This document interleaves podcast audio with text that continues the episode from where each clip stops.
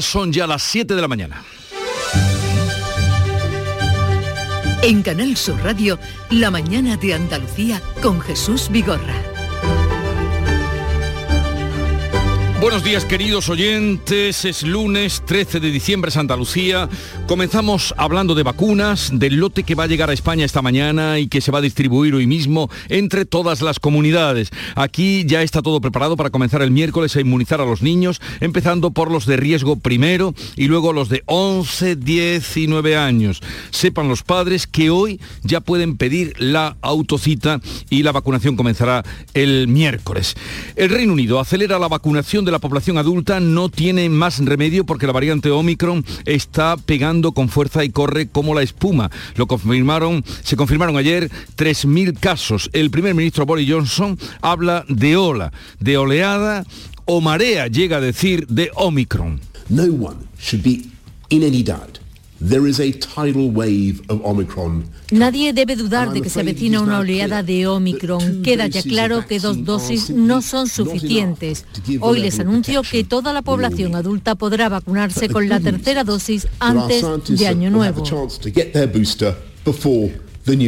Pues así están las cosas en Reino Unido y hoy estaremos pendientes también de un triste y triple entierro en Puebla de Guzmán, en Huelva. Tres muchachos de entre 18 y 20 años perdieron la vida el domingo en un accidente de tráfico. Vaya nuestro pésame para los familiares, amigos y los mejores deseos para el joven que se ha salvado y que se está recuperando en el hospital.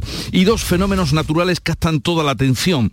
El Ebro, que baja caudaloso y sin freno, los pueblos ribereños se preparan para lo peor, es decir, para que se desborde y aneguen más hectáreas y eso que ha inundado ya 5.000 hectáreas, lo cuenta el presidente del gobierno regional que decía esto hemos decidido ponernos en la situación peor que nos pueda deparar eh, la crecida. Siempre es eh, mejor eh, no utilizar los recursos que tener que habilitarlos a prisa y corriendo y por tanto pues solo queda esperar, ver cómo transcurren las horas y ver qué nos va deparando el, río. Pues la gente está muy preocupada, está muy, muy inquieta Javier Lambán era al que escuchábamos presidente del gobierno de Aragón. Y en Estados Unidos el paisaje que ha dejado el enjambre de tornados es apocalíptico. La ruina total es lo que trasciende, ya lo habrán visto supongo, a estas horas. El gobernador de Kentucky, el estado más golpeado de los seis, no ha visto nada igual. This is Kentucky's most devastating este es el tornado más devastador de nuestra historia en Kentucky. Tenemos más de 300 guardias yendo de puerta en puerta, aunque ya no tenemos puertas, buscando supervivientes entre los escombros y también muertos, para al menos dar certeza a las familias. Y en México ha muerto a los 81 años Vicente Fernández, rey de las rancheras, tal vez eh, el nombre a los más jóvenes no les diga, pero es un grande de la música latinoamericana. Y volver, volver, volver a tus brazos otra vez Llegaré hasta donde estés, yo sé perder, yo sé perder, quiero volver, volver, volver. Su recuerdo, su obra que permanece y el tiempo que mm, trae una semana con tiempo seco, tiempo soleado y temperaturas más bajas, eso sí, salvo en el tercio oriental, donde no van a variar las máximas. Vientos de componente este, ocasionalmente fuertes por la tarde en el litoral almeriense. Y vamos a conocer ahora en cada una de las provincias cómo viene el día. En Cádiz, salud, votaron. 14 grados tenemos a esta hora, llegaremos a los 19 de máxima y el cielo está despejado. En el campo de Gibraltar, Fermín Soto. Bueno, pues aquí tenemos 14 grados también a esta hora de la mañana. Nos repartimos nubes y claros. La máxima prevista para hoy es de 17. ¿Cómo amanece por Jerez, Pablo Cosano? Pues con cielo limpio y despejado, parece que va a ser así toda la jornada. 11 grados marca el termómetro a esta hora, 21 de máxima prevista. ¿Qué día tendremos en Huelva, Sebastián Forero? Pues hasta ahora tenemos 9 grados en la capital, cielos completamente despejados, esperamos 20 grados en Almonte y la capital. ¿Y por Córdoba, José Antonio Luque? Pues ahora tenemos 7 y medio, el cielo limpio y esperamos 19 de máxima. En Sevilla, Pilar González. Cielo despejado, la máxima prevista es de 21 grados y ahora tenemos 10 en la capital. ¿Cómo amanece en Málaga, Rosa Rico? Pues con los cielos despejados 10 grados y la máxima llegará a los 20. ¿Cómo viene el día por Jaén, Alfonso Miranda? Sin nubes, frío en la sierra, 4 bajo cero a esta hora en la Matea, 10 grados en la capital. En Granada, Laura Nieto. Tampoco hay nubes de momento y ahora mismo tenemos 4 grados, pero llegaremos hasta los 18. Hasta los 18 en Granada y por Almería, María Jesús Recio. Tenemos algunas brumas, 14 grados, alcanzaremos de máxima los 21.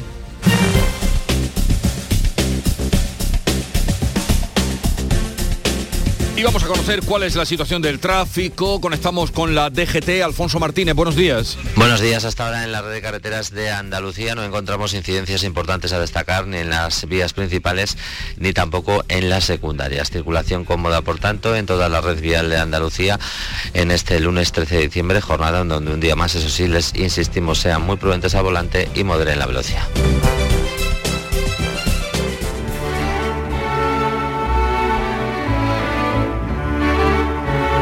Los restos mortales del tenista Manolo Santana van a recibir hoy en Madrid el homenaje de su ciudad natal y del mundo del deporte en la Caja Mágica, pero luego volverán a Marbella, donde van a reposar, ciudad en la que vivía, y el Tempranillo también quiere recordar al gran tenista.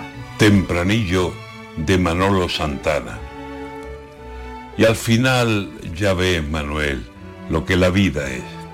Una pelota que da en la red y se queda ahí si es, no es sin saber de qué lado caer, y es contraria al caer, o un revés que nunca es de ganar, sino de perder, un revés, una pelota contraria que al caer te señala un tanto en contra, y el revés decide esta vez el último set.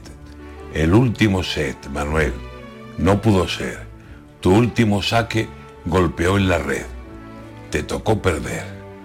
Descansa, vencido. Descansa, Manuel. Esta vez la tierra batida. Y tú también.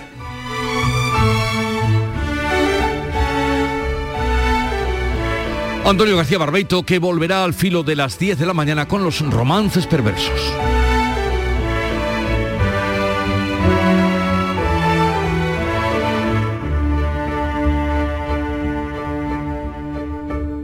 Siete, siete minutos de la mañana. Imagina por un segundo que el 22 de diciembre te toca la lotería de Navidad. ¿Con quién te gustaría celebrarlo? ¡Ay!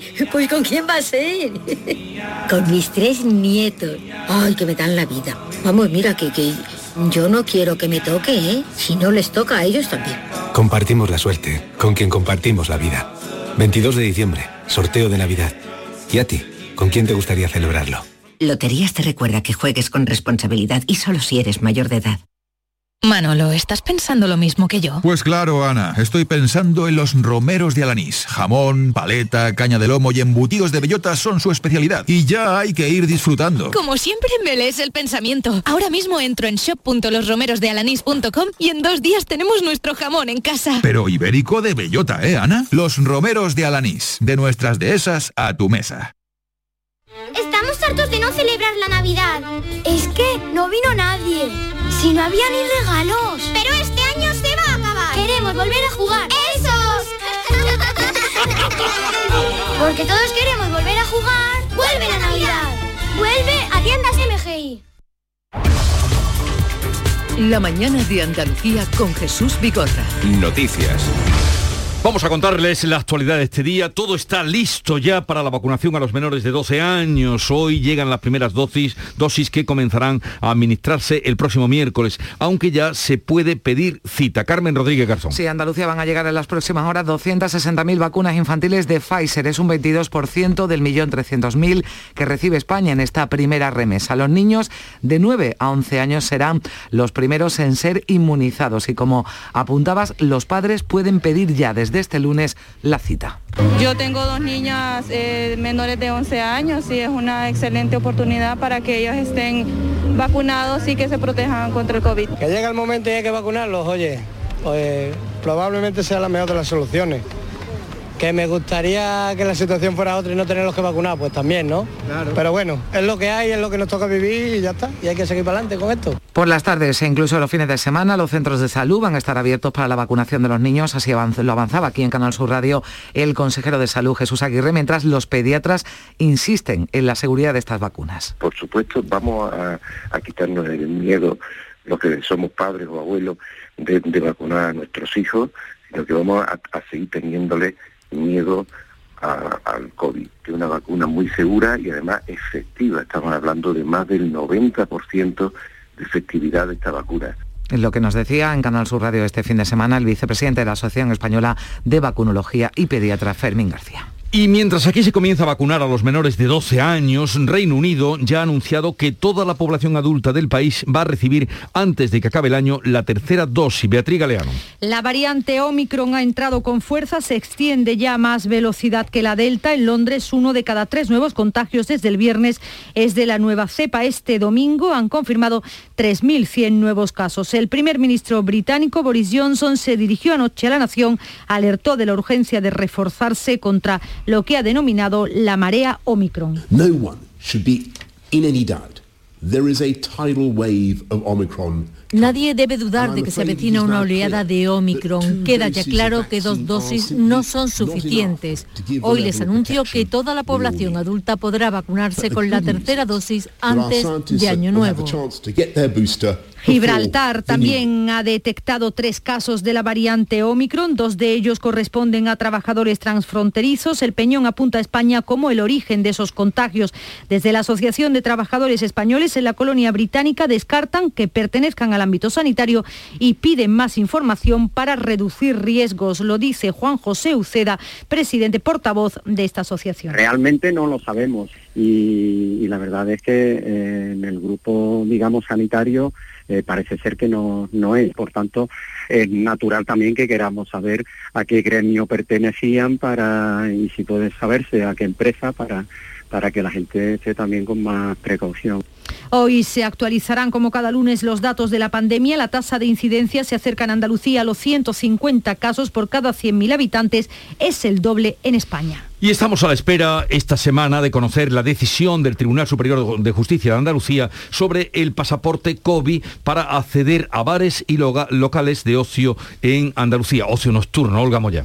Una medida que acordó el pasado jueves el Comité de Expertos que asesora a la Junta y que tiene que ser avalada por el Alto Tribunal Andaluz. Será efectiva en principio hasta el 15 de enero. El propio sector había reclamado a la Junta que se aplicara el certificado COVID en la hostelería. Insisten en que prefieren medidas preventivas como esta que restrictivas. Este fin de semana ha sido el primero en el que se ha tenido que presentar el certificado COVID para acceder a las residencias de mayores. Se trata de un procedimiento ágil que solo lleva unos minutos y que garantiza que todo el que entre está vacunado. En estos primeros días algunos necesitan una pequeña ayuda por parte del personal porque llegan con dudas a la hora de descargarse el certificado. Lo explicaba Ángeles Acero, la coordinadora de enfermería en la residencia Reif Guadaira. Se plantean dudas, pero es verdad que han aceptado la medida gratamente porque les parece también, igual que a nosotros, necesario, sobre todo para evitar los contagios y estar más tranquilos en ese sentido. Seguimos pendientes de todo eso en lo concerniente a la evolución del coronavirus y vamos a otro asunto luctuoso. Hoy serán enterrados en la localidad onubense de la Puebla de Guzmán los tres jóvenes de entre 18 y 21 años fallecidos en la madrugada de este domingo en un accidente de tráfico. Sí, un siniestro que se produjo en un cambio de rasante de la 475 en una zona de poca visibilidad y el vehículo se salió de la vía, cayó a una zona de eucaliptos. Un cuarto ocupante, otro joven, está ingresado en el hospital Juan Ramón Jiménez de la capital. Está fuera de peligro. Las banderas sondean a media hasta los edificios municipales y todos los actos oficiales, como nos contaba el alcalde Antonio Beltrán, se han suspendido hasta el próximo domingo. Una verdadera lástima y como digo, el pueblo está completamente conmocionado, en estado de shock. Lo cual es normal sabiendo que eran tres muchachitos muy queridos en el municipio, muy conocidos, con un trato muy afable con todo el mundo todo el mundo recuerda, o mucha gente, la Expo 92, pues renace la ilusión ahora en Málaga y en Andalucía, porque el Gobierno aprobará mañana martes la candidatura de Málaga para acoger la exposición internacional de 2027. Así lo anunciaba este domingo el ministro de la Presidencia, Félix Bolaños, durante su intervención en el Congreso del Partido Socialista de Málaga. Allí aseguraba que el Ejecutivo se va a dejar la piel para conseguir que la capital de la Costa del Sol acoja esa exposición internacional a la que aspira también una ciudad estadounidense. Podéis estar seguros que nos vamos a dejar la piel en el empeño de que Málaga sea la sede de la Expo de 2027. Podéis estar seguros. Pues ya ven, 29 años después de la Expo del 92, renace la ilusión. A partir de las 9 de la mañana, los afiliados de Ciudadanos en Andalucía podrán ejercer, su derecho al voto en las primarias convocadas por la Formación Naranja. Son casi 2.600 militantes de Ciudadanos que pueden votar de forma telemática hasta mañana martes por la tarde. 11 candidatos, entre ellos Juan Marín, participan en estas primarias express para elegir al candidato a la presidencia de la Junta en los próximos comicios autonómicos. Marín ha dicho en las últimas horas que tiene la ilusión del primer día para seguir liderando el partido en nuestra comunidad. Yo me ofrezco a todos vosotros para seguir liderando ese proyecto liberal de centro progresista en Andalucía. Ese proyecto que lleve a cabo las reformas que aún nos quedan pendientes. Y lo haré, como siempre, contando con todos para participar en esta votación, el diputado Fran Carrillo ha tenido que pagar 4.000 euros en concepto de unas cuotas atrasadas que le reclamaba el partido por su condición de cargo público. Sobre el proceso, Carrillo lamenta el escaso tiempo para hacer campaña. Sin quejas, sin lamentos, esto es lo que hay, esto es lo que nos han dado, este es el tiempo que nos han dado. Sé que no partimos en igualdad de condiciones, pero tengo la confianza de, que eh, me respalda eh, el cariño mayoritario de los afiliados de base y de muchos cargos del partido que quieren cambiar las cosas y que no se resignan a que Ciudadanos sea un partido irrelevante. El consejero de la presidencia de la Junta, Elías Bendodo, ha exigido al Gobierno central que aclare parte de su propuesta de nuevo modelo de financiación autonómica. Sí, considera Bendodo que esta propuesta va a ser un traje a medida para algunas comunidades y que volverá a perjudicar a Andalucía. Lamenta que nuestra comunidad vaya a perder con el actual modelo, que haya perdido con el actual modelo de financiación y que según los primeros pasos también lo vaya a hacer con el nuevo. Es muy sencillo, lo que pedimos es que se respete el acuerdo del Parlamento de Andalucía 16.000 millones más para toda España, de los cuales 4.000 deben corresponder a Andalucía, ni más ni menos, que es lo que pedía la ministra Montero cuando era consejera. El Gobierno asegura que habrá reforma laboral antes del 31 de diciembre. Según el Ejecutivo, será una reforma laboral equilibrada y pactada que va a terminar con los dos grandes problemas del mercado de trabajo, la precariedad y la temporalidad. Desde el Partido Popular, su portavoz en el Senado, Javier Maroto, ha reclamado al presidente que aclare si el Ejecutivo va a prorrogar el 10% en el IVA de la factura de la luz, al tiempo que le recordaba que quedan apenas tres semanas para que la promesa de pagar a final de año lo mismo de recibo que en 2018 caduque. Según Maroto, cada vez que el precio de la luz sube un poco más, la credibilidad de Sánchez baja. Sánchez está en tiempo de descuento, en tiempo de descuento para cumplir su promesa de que los españoles paguemos a final de 2021 lo mismo que 2019. Y que cada vez que el precio de la luz sube un poco más, la credibilidad de Sánchez también baja un poco más. El precio medio de la electricidad en el mercado mayorista va a alcanzar hoy los 268 euros el megavatio hora, es un 4% más que ayer.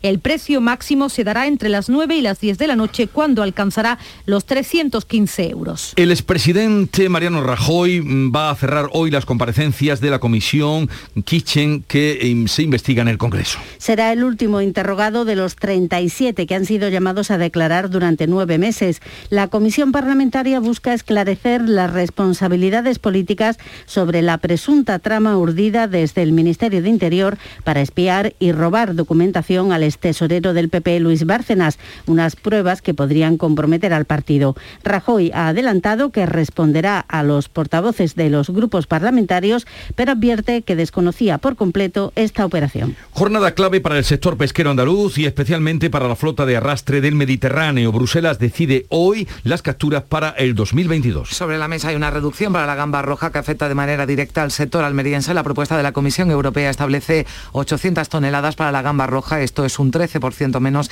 que en 2020, algo inaceptable para el ministro Luis Planas. La Comisión ha propuesto no solo una reducción de un 7,5%, sino además un TAC para gamba roja y una reducción en el palangre. Para España esto es inaceptable. Evidentemente no podemos en modo alguno aceptar una tercera reducción que podría afectar muy seriamente a la estabilidad empresarial y a la continuidad de buena parte de nuestra flota. En Aragón están pendientes de la crecida del Ebro. La máxima avenida se espera esta mañana. Los equipos de prevención están preparados para lo peor. Lo recordaba el presidente de Aragón, Javier Lambán. Hemos eh, decidido ponernos en la situación peor que nos pueda deparar eh, la crecida. Siempre es eh, mejor no utilizar los recursos que tener que habilitarlos a prisa y corriendo. Y por tanto, pues solo queda esperar, ver cómo transcurren las horas y ver qué nos va deparando el, el río. Pues la gente está muy preocupada preocupada, está muy, muy, muy inquieta. En Navarra, su presidenta María Chivite ha anunciado que solicitará la declaración de zona de desastre natural en los municipios afectados por las riadas de los últimos días. Y estamos en el día 86, semana decimotercera del volcán de Cumbre Vieja. Es ya la erupción más prolongada de la historia en La Palma desde que hay registros. La mañana de Andalucía con Jesús Vigorra. Autónomos, motor de Andalucía representan hasta el 25% del empleo en nuestra tierra. Con su esfuerzo construyen la mejor marca Andalucía. Ayudarlos es nuestra vocación en la Confederación de Empresarios de Andalucía, CEA. Infórmate en autónomos.cea.es. Campaña subvencionada por la Consejería de Empleo, Formación y Trabajo Autónomo. Canal Fiesta ha cumplido 20 años y el día 15 de diciembre lo vamos a celebrar a lo grande en el Auditorio Riveras del Guadaira. Nos acompañarán los mejores artistas andaluces. Estarán Vanessa Martín, Pablo López, El Arrebato, Antonio José, David de María, Merche, María Pelae y Manuel Carrasco. Con Pastora Soler y Manu Sánchez como presentadores. ¿Y a ti? También te esperamos. Si quieres venir, envíanos cuanto antes un email a la dirección de correo electrónico canalfiesta.rtva.es. Las entradas son limitadas y las peticiones se atenderán por estricto orden de llegada. Así que date prisa. No te pierdas la gran fiesta de cumpleaños de Canal Fiesta. Canal, Fiesta. 20 años contigo.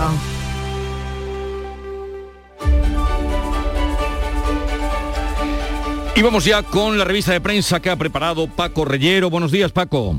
Buenos días Jesús, 721, un minuto por encima de las 7 y 20, la crecida del río Ebro, lo acabas de comentar, inunda Tudela, es la fotografía de portada de la vanguardia donde vemos una lancha de rescate con dos agentes de salvamento patrullando las calles de Tudela que parecen, francamente parecen Venecia, a medida que la situación se va despejando en Navarra, aumenta la preocupación en Aragón donde ayer ya se decretaron varios desalojos. Zaragoza en alerta, advierten en la portada del Mundo. A veces nos cuenta que la lista de partidos políticos alcanza, atención a esto, 5.000, 5.000 partidos en España, pese a la criba de Interior. Interior está desmochando el número de partidos que no responden a la legalidad y también los juzgados. 1.600 formaciones en la última década. Puede entenderse como una anécdota o como una pasión desaforada a la española por la política. Algunos columnistas, Jesús, analizan el encuentro del Papa con Yolanda Díaz para Ignacio Camacho en ABC. La foto con el Papa revela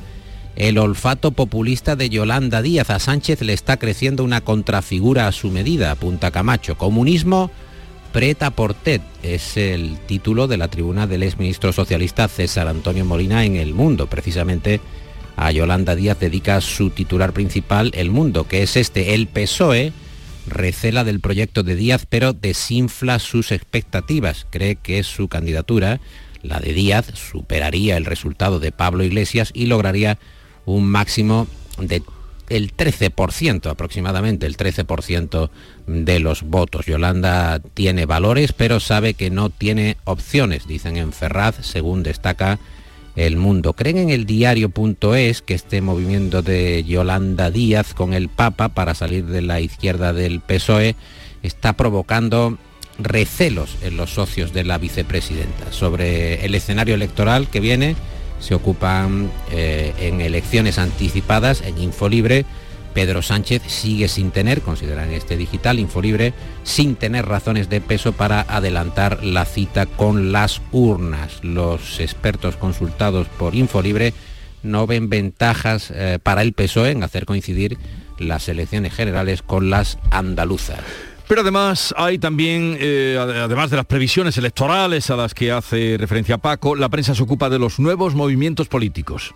ABC, por ejemplo, cuenta que los varones del PSOE buscan un antídoto a la irrupción de España vaciada, ese movimiento político que trata de ocuparse de esa España que ha sufrido el abandono de la población y quiere el PSOE potenciar el regionalismo para frenar esa sangría, esa escapada de votos hacia otras formaciones. El confidencial avanza que Bruselas fuerza al gobierno a dar prioridad a las regiones pobres en el PERTE del automóvil. Cataluña, Madrid, Navarra y Euskadi están excluidas. La vanguardia avanza también que el Congreso interroga hoy a Rajoy sobre Villarejo, del que ABC, de Villarejo, ABC cuenta que se compró una casona en Uruguay con dinero del petróleo guineano desde luego es una historia verdaderamente rocambolesca. El petróleo guineano para una casona, un palacete en Uruguay, Villarejo, que es una caja de sorpresas. La vanguardia lleva aportada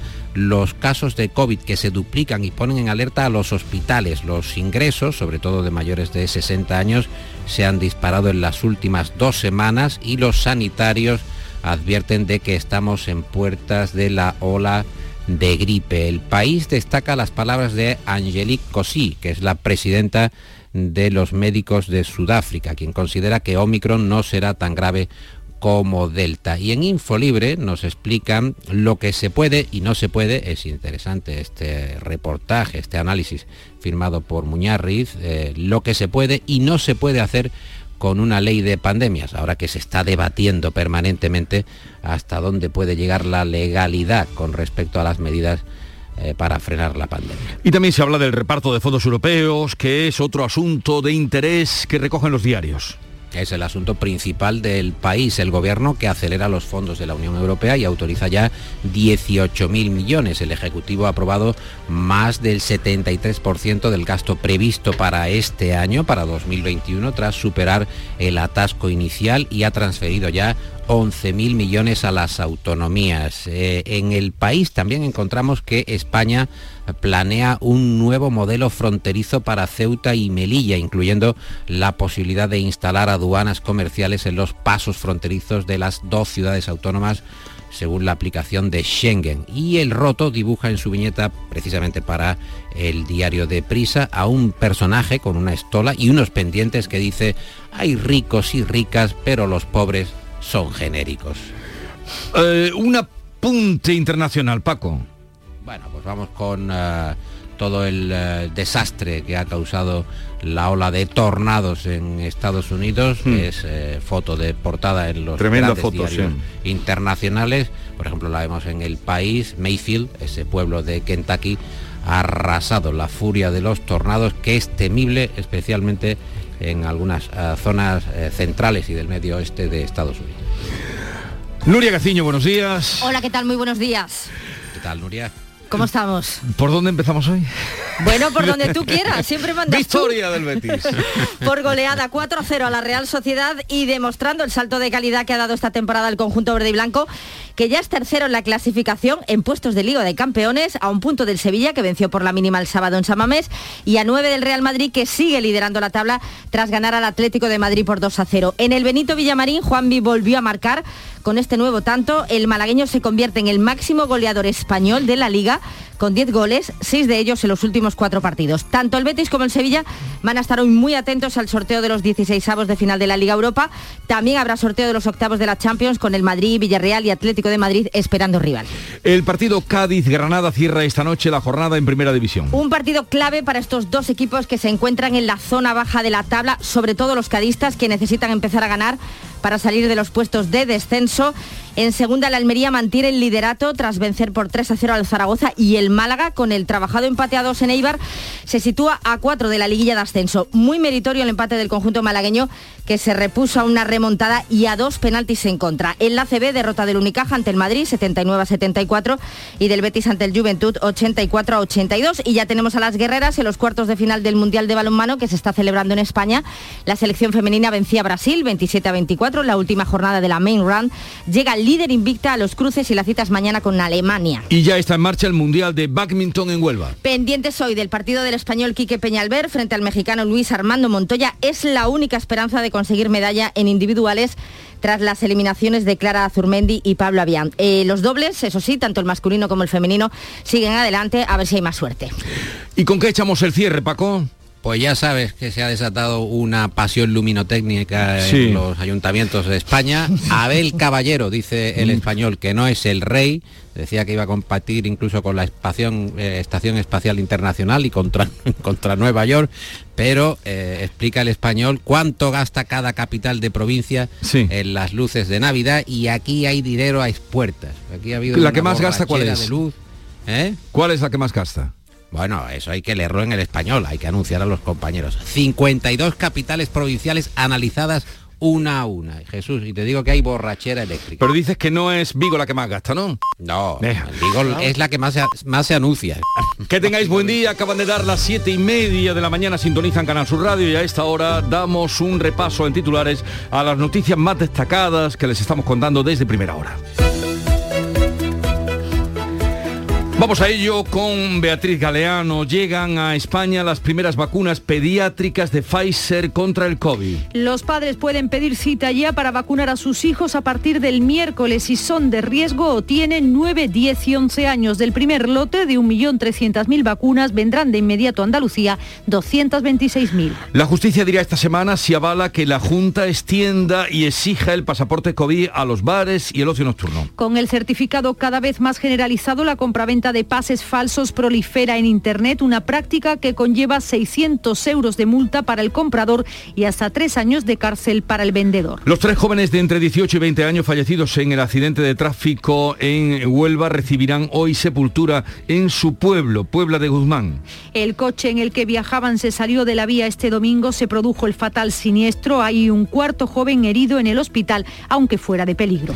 El Ebro anega 5.000 hectáreas en Aragón y el gobierno se prepara para lo peor. La Cruz Roja tiene listas ya 400 camas, algunas las han ocupado los 55 vecinos desalojados en el pueblo de Novillas. La avenida de agua avanza de forma lenta pero segura. Continúa la búsqueda de supervivientes del enjambre de tornados que ha arrasado poblaciones enteras de Kentucky y otras cinco estados. Buscan bajo el amasijo de escombros a vivos y muertos. Los fallecidos superan el centenar, los damnificados se cuentan por miles. Málaga será candidata para organizar la exposición internacional de 2027. El ayuntamiento lleva dos años preparando el proyecto que tendría un impacto de 3.000 millones de euros si consigue desbancar a la ciudad estadounidense de Bloomington. Ingresa en prisión provisional el hombre de 44 años acusado de apuñalar mortalmente a su expareja el viernes en Granada. La mujer tenía 39 años y dos hijas menores. Es la octava mujer asesinada en Andalucía en lo que va de año por la violencia machista. Comienza a las 8 de esta mañana la votación telemática de las elecciones primarias de Ciudadanos. Los 2.600 afiliados tienen hasta mañana por la tarde para elegir en entre 11 candidatos, el principal rival de Juan Marín, Fran Carrillo, concurre tras pagar 4.000 euros de cuotas atrasadas. La Unión Europea negocia el reparto de cuotas de pesca para 2022. Los pescadores de arrastre y el ministro Planas rechazan la reducción prevista de cuotas y de los días que pueden salir a faenar en el Mediterráneo. Pues ya les contaremos cómo queda esa negociación que tiene en gran incertidumbre a los pescadores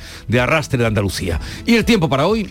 Hoy esperamos cielos poco nubosos o despejados en la mayor parte de Andalucía. En el área del estrecho se esperan cielos nubosos. Bajan las temperaturas, salvo las mínimas que subirán en la provincia de Cádiz. Y en un momento estaremos atendiendo a las claves económicas que nos trae Paco Vocero. ¿Te apuntas a moverte de manera sostenible? Tú eliges el coche, eléctrico o híbrido, nuevo o seminuevo, y nosotros nos ocupamos del resto. Con el préstamo motor de Cajamar tendrás el coche que siempre has soñado, ahora de forma sostenible. Consulta condiciones en nuestra web. Financiación otorgada por GCC Consumo, Cajamar Consumo. Condiciones válidas hasta el 31 de diciembre de 2021. Cajamar, distintos desde siempre. Montepío, ¿en qué podemos ayudarle? Me acaban de sancionar y creo que tendré que realizar el curso de recuperación de puntos. No se preocupe, lo tiene cubierto. Nos encargaremos de todo. Compañía con más de un siglo de experiencia.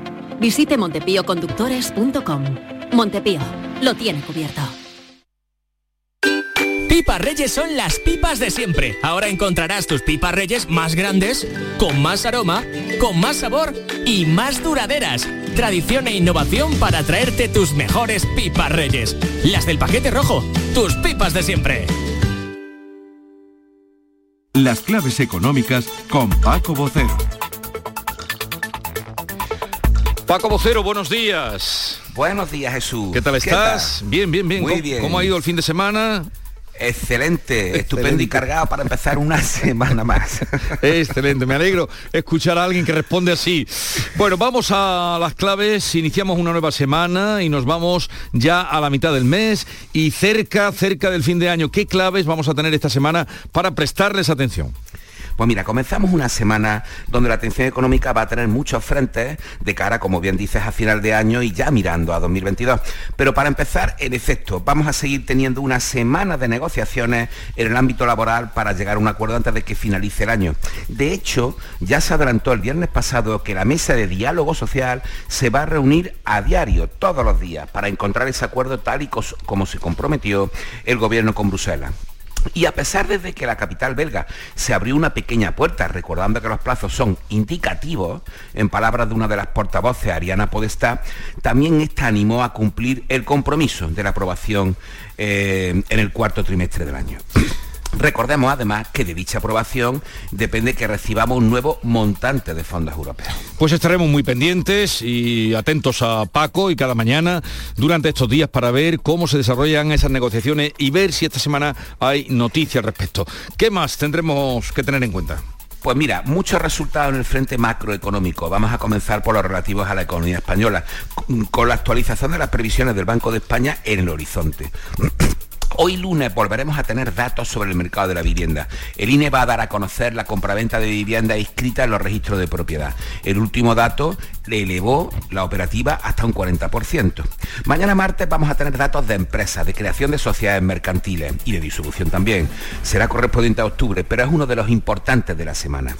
El miércoles el dato definitivo de inflación. Recordemos que la cifra adelantada de hace dos semanas lo estableció en el 5,6%. Y finalmente el viernes la encuesta trimestral de costes laborales, que es también relevante en este escenario precisamente de alza extraordinaria de los precios. Pues sí que vamos a tener información sobre la marcha de la economía española esta semana, pero en el plano internacional, ¿qué nos puedes adelantar?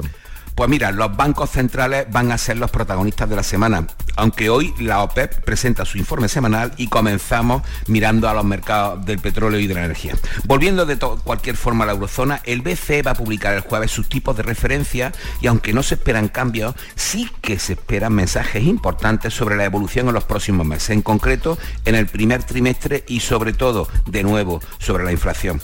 Y lo mismo va a ocurrir en Estados Unidos, donde el ciclo va mucho más adelantado que en Europa la inflación se está mostrando aún más intensa que a este lado del Atlántico, con lo que allí el debate sobre las subidas de tipos de interés no está ya en si deben subirse o no, sino cuándo lo van a hacer. Y casi todas las voces apuestan ya por que comiencen en este próximo 2022. Eh, pues ya lo saben, permanezcan atentos a todo lo que nos cuenta y nos hace más comprensible Paco Vocero.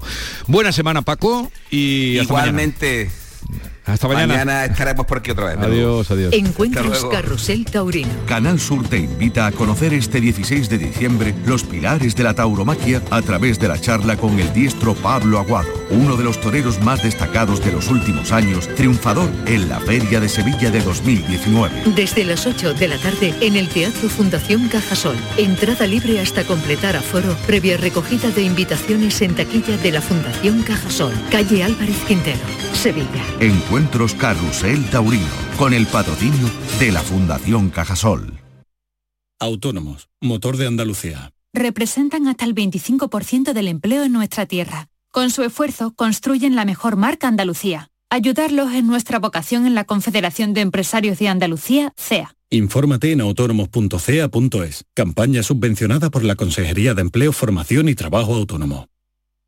En Canal Sur Radio, por tu salud, responde siempre a tus dudas. Este lunes en el programa hablamos de la disfagia, una disfunción que dificulta el paso de la saliva, pastillas o alimentos desde la boca al esófago y se estima que afecta a uno de cada 25 adultos. Y también afecta a niños, sobre todo con enfermedades neurológicas. Este lunes las mejores especialistas que buscan soluciones a este problema atienden tus dudas y preguntas en directo. Envíanos tus consultas desde ya en una nota de voz al 616-135-135.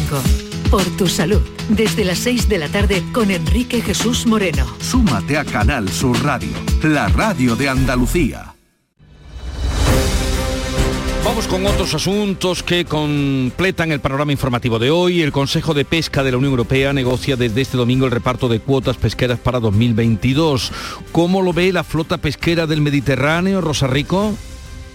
Hola, sí, eh, está previsto que hoy y mañana la flota pesquera quede amarrada a puerto. Los pescadores hacen huelga por los recortes de Europa. La Junta de Andalucía apoya la protesta y exige al Gobierno que estudie la situación de los caladeros antes de reducir los días de faena. Y tenemos una última hora, un incendio en Arroyo de la Miel, en Benalmádena, en los apartamentos El Ancla. Una explosión de una estufa ha provocado este incendio. Hay una persona herida de gravedad. Todavía se está trabajando en las tareas de extinción de este incendio y han tenido que desalojar algunas de las viviendas de estos apartamentos, aunque el 112 no nos ha podido precisar el número de viviendas desalojadas. Bien, pues cualquier información estamos abiertos Rosa Rico, que vayáis conociendo. Mm, de acuerdo. En la localidad gaditana de Algodonales ha muerto un parapentista tras un accidente en vuelo. Pablo Cosano, ¿cómo ha ocurrido? Pues ha tenido lugar en el mirador de Levante, la zona de despegue de este área de la Sierra de Líjar, habitual para este tipo de deportes. En, en ese momento el teléfono 112 recibió una llamada de un alertante que informaba de un accidente entre dos parapentistas que colisionaban en el aire. Cayeron los dos. La sala coordinadora activó a la empresa pública de emergencias sanitarias, el helicóptero, Guardia Civil, Policía Local y al Centro de Control del Tránsito Aéreo. Acudieron hasta el lugar y pudieron certificar que uno de los dos parapentistas que había chocado en el aire, como decimos en algodonales, había fallecido en el acto. Y susto en Almería porque ha caído una roca sobre una casa en el barranco de Caballar, por suerte sin heridos, María Jesús Recio. Técnicos del Ayuntamiento de Almería acudirán hoy lunes a la vivienda que ha quedado precintada para valorar la situación. Todo quedó en ese susto, pero podía haber tenido graves consecuencias cuando la roca se desprendió de la montaña. En la vivienda, un cortijo de campo utilizado como segunda residencia, situado en el barranco Caballar, había en ese momento entre cuatro y seis personas que fueron desalojadas por los bomberos y la policía local. Ninguno resultó herido, de inmediato se precintó la zona para que se evalúen los daños materiales y se analice la zona del desprendimiento. Motín en Granada convoca este lunes una concentración en repulsa por la agresión homófoba a dos chicas. Tendrá lugar a las 12 y cuarto de esta mañana en la Plaza de España. Laura Nieto. Las agredidas son dos jóvenes de 22 y 24 años, Patricia Aguilera y Raquel Ruiz, que se encontraban a las puertas de un pub del Paseo de las Explanadas y recibieron una paliza a manos de un joven después de que el individuo lanzara comentarios acerca de su inclinación sexual. La alcaldesa de Motril, Luisa García Chamorro, ha compartido en su perfil de Facebook la convocatoria para la concentración de repulsa. La Consejería de Cultura de Jaén, la Delegación de Cultura en Jaén, ha calificado de atentado contra el patrimonio los actos vandálicos que han arrojado pintura de color sobre el entramado de las pinturas rupestres de Aldea Quemada. ¿Qué es lo que ha pasado, Alfonso Miranda? Bueno, pues esta mañana se van a desplazar los técnicos de la Consejería de Cultura a la cueva de los órganos para dimensionar el daño y diseñar la actuación más válida para eliminar esa capa de pintura de color rosa que se ha esparcido sobre los diferentes grupos de pinturas que datan de más de 4.000 años Jesús Estrella es el delegado provincial de Cultura. Atentar contra el patrimonio es atentar contra la cultura y contra la historia de todos los jiennenses. Y por tanto, lo que estamos haciendo desde la Consejería de Cultura de la Junta de Andalucía es articular los procedimientos para que de una forma inmediata se restaure el daño que se ha provocado. Por cierto, que estas pinturas pertenecen al arte rupestre levantino del arco mediterráneo, que fueron catalogadas por la UNESCO como Patrimonio de la Humanidad en 1998. Y Alfonso, estaban en un lugar abierto de de acceso... Es fácil, la cueva de los órganos está en el Parque Natural de Peñaperros, muy cerca de la localidad de Aldea Quemada y es de fácil acceso. Vale, vale. Una asociación cordobesa pide que se pode en otoño a invierno y no en primavera porque están desapareciendo las aves urbanas. José Antonio Luque es la Asociación Somos Vencejeros de Córdoba que hace un llamamiento a particulares y administraciones para que concentren las podas en otoño e invierno y no en primavera, que es la época de cría de los gorriones y es cuando se suelen hacer estas podas. Los expertos como Marina García, veterinaria de la asociación, piden proteger a las aves urbanas que dice que están desapareciendo progresivamente de nuestros parques y jardines. Escuchen. Para la árbol es mucho más beneficioso y luego aparte es una época en la que prácticamente no cría ninguna especie, por lo menos en los árboles urbanos si evita, o sea, si concentra las podas en esta época y las evita en primavera y verano, pues se pueden salvar miles y miles de, de aves. Pues acaban de escucharlo. Ahora es cuando hay que hacer estas podas según los expertos. Y volver, volver, volver a tus brazos otra vez. Llegaré hasta donde estés, yo sé perder, yo sé perder, quiero volver, volver, volver. La voz del rey de las rancheras les llamaban Vicente Fernández, acompañado aquí o a dúo con Rafael ha fallecido. Hoy en el programa indudablemente escucharemos su voz y su música. También eh, estaremos en nuestro programa pendientes de cómo va la vacuna española y es por eso que tenemos cita a partir de las 9 con Isabel Sola, que es viróloga del CSIC y que está trabajando en la vacuna autorreplicativa y esterilizante que se está elaborando en España. Ya nos contará eh, de qué va, en qué consiste y qué, qué, le queda para aparecer. Todo eso y mucho más desde ahora y hasta las 12 del mediodía. Tiempo para la información local. Atentos.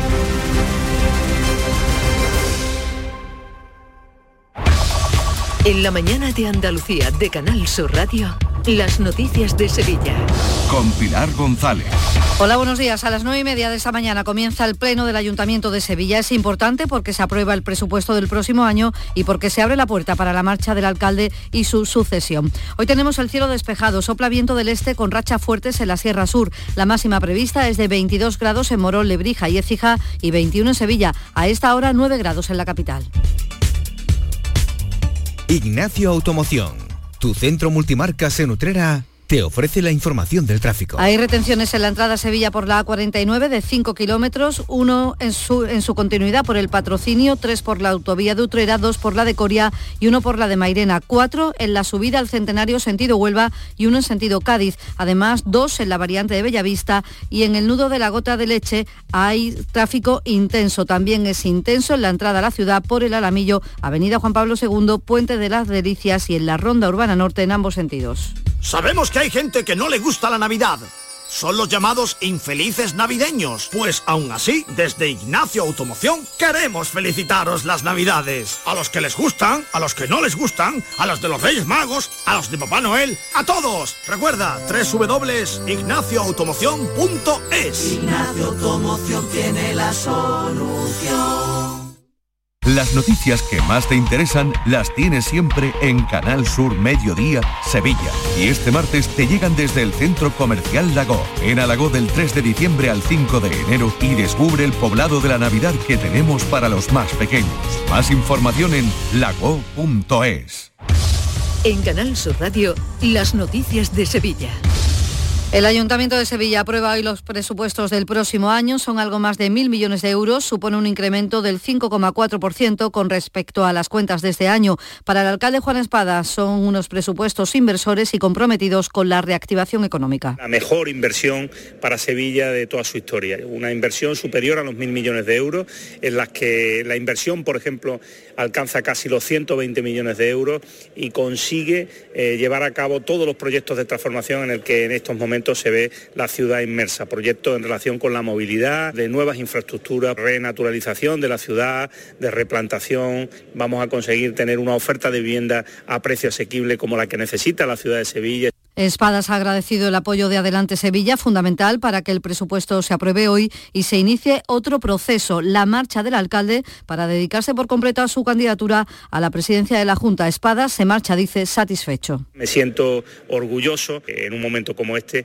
final de, mi etapa como alcalde, pueda dejar sellada para la ciudad la financiación de aquí a prácticamente el final de mandato que asegure que todos los proyectos en marcha que ven los ciudadanos ahora mismo en obra en la ciudad se van a concluir, se van a terminar, tienen financiación garantizada. El presupuesto sale adelante con los votos del PSOE y adelante Sevilla. PP y Ciudadanos rechazan las cuentas, aseguran las dos formaciones que no responde a las necesidades de la ciudad, sino al interés político. Así lo dice el portavoz popular Juan de la Rosa. Este presupuesto no responde a ningún modelo de ciudad, solo responde a la salida del señor Espadas.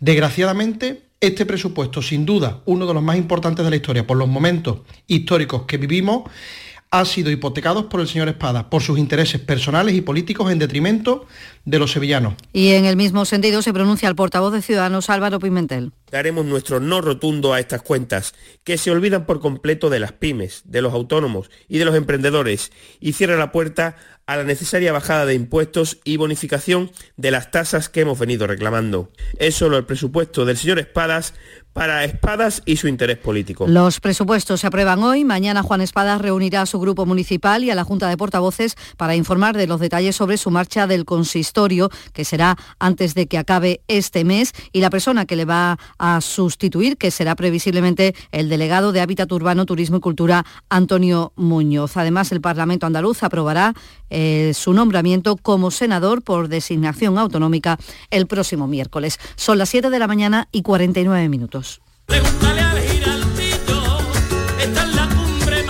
Cuenta la voz de un sabio que para saber de Sevilla le preguntó al giraldillo por los lugares más bellos del barrio de Santa Cruz. Y este le respondió.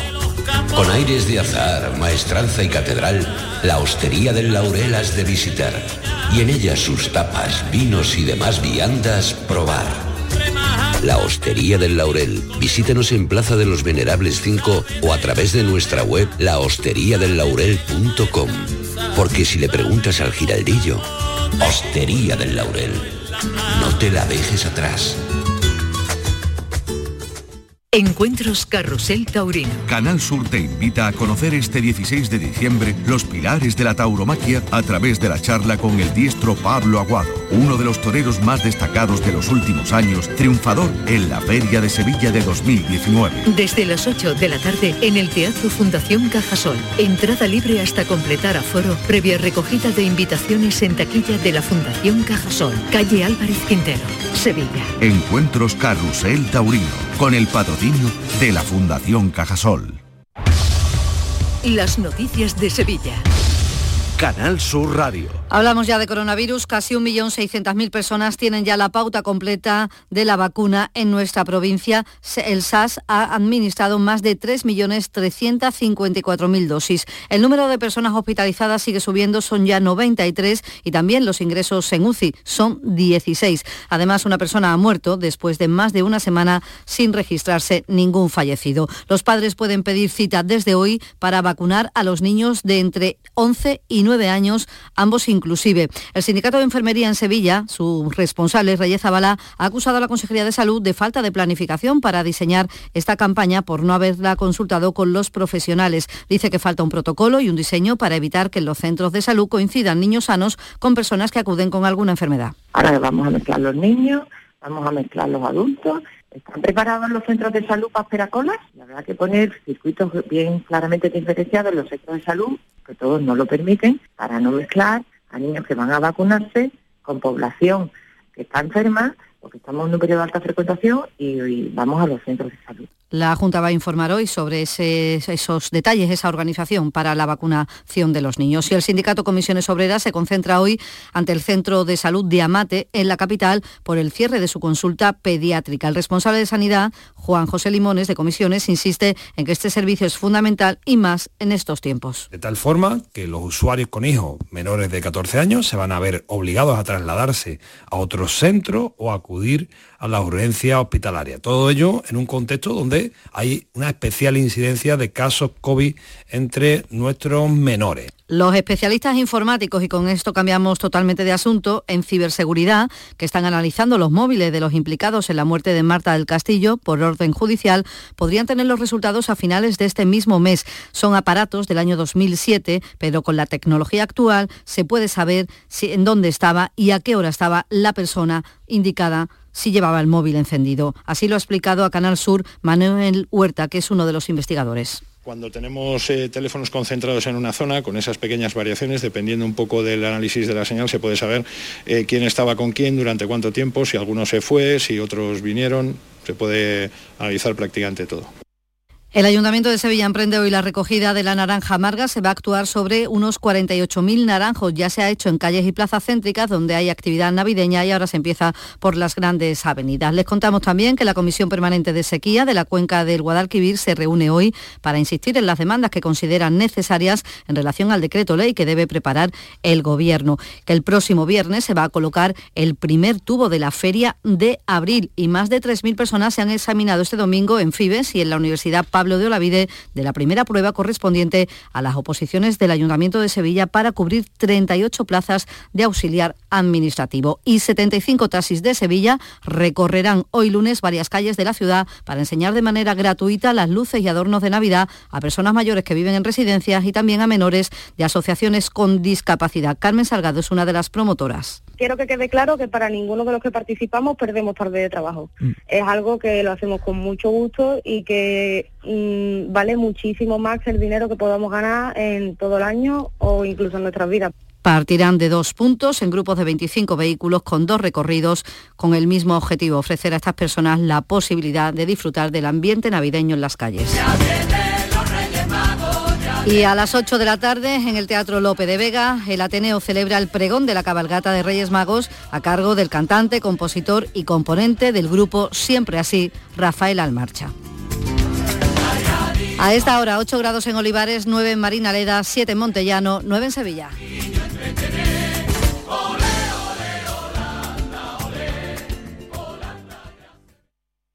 Escuchas La mañana de Andalucía con Jesús Vigorra. Canal Sur Radio.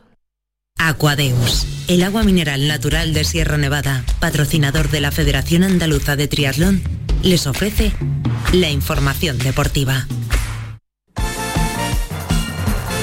8 menos 5 minutos, vamos ya con el deporte. Nuria Gaciño, ¿qué tal? Muy buenos días. Muy buenos días. Y vamos a ir rapidito porque tenemos muchas cosas que contar. Vamos a comenzar con esa victoria ayer del Betis frente a la Real Sociedad y que le colocan unos puestos de privilegiados en la, en la tabla. Absoluto. Eh, menuda fiesta se vivió ayer en el Benito Villamarín con una victoria de lo más contundente ante la Real Sociedad 4 a 0.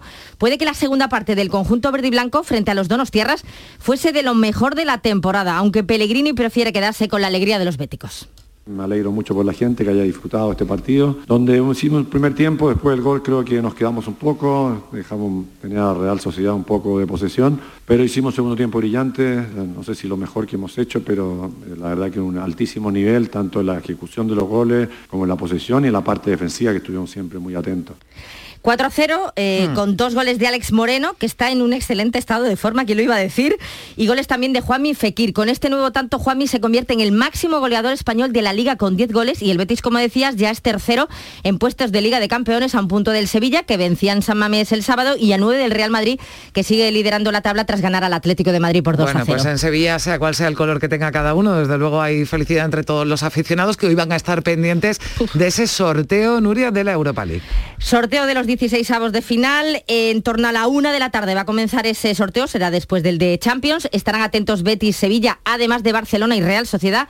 El Betis quiere evitar al Borussia Dortmund, que es a priori el más fuerte. También hay otros equipos como Leipzig, Atalanta, Oporto o Zenit. El Sheriff a priori el más fácil. Y los más fuertes que le pueden tocar al Sevilla, Nápoles y Lazio. Más accesibles, Glasgow Rangers, Olympiacos, Sporting de Braga y Dinamo de Zagreb. A la una, el sorteo de la Liga Europa, a las 12 el de los octavos de final de la Champions, donde hay tres equipos españoles, el Real Madrid, el Atlético de Madrid y el Villarreal. Pues ya lo saben, tienen esa cita, ese sorteo, pero hoy además se cierra la jornada liguera con un encuentro, eh, bueno, pues andaluz y con Cádiz y Granada que están, en, eh, bueno, pues al contrario que Sevilla y Betis no están pasando por el mejor momento. Sí, desde luego es un partido bastante importante y clave para ambos equipos que se encuentran, como decías, en esa zona baja de la tabla clasificatoria, sobre todo para los cadistas que ya no pueden fallar más si quieren salir del descenso.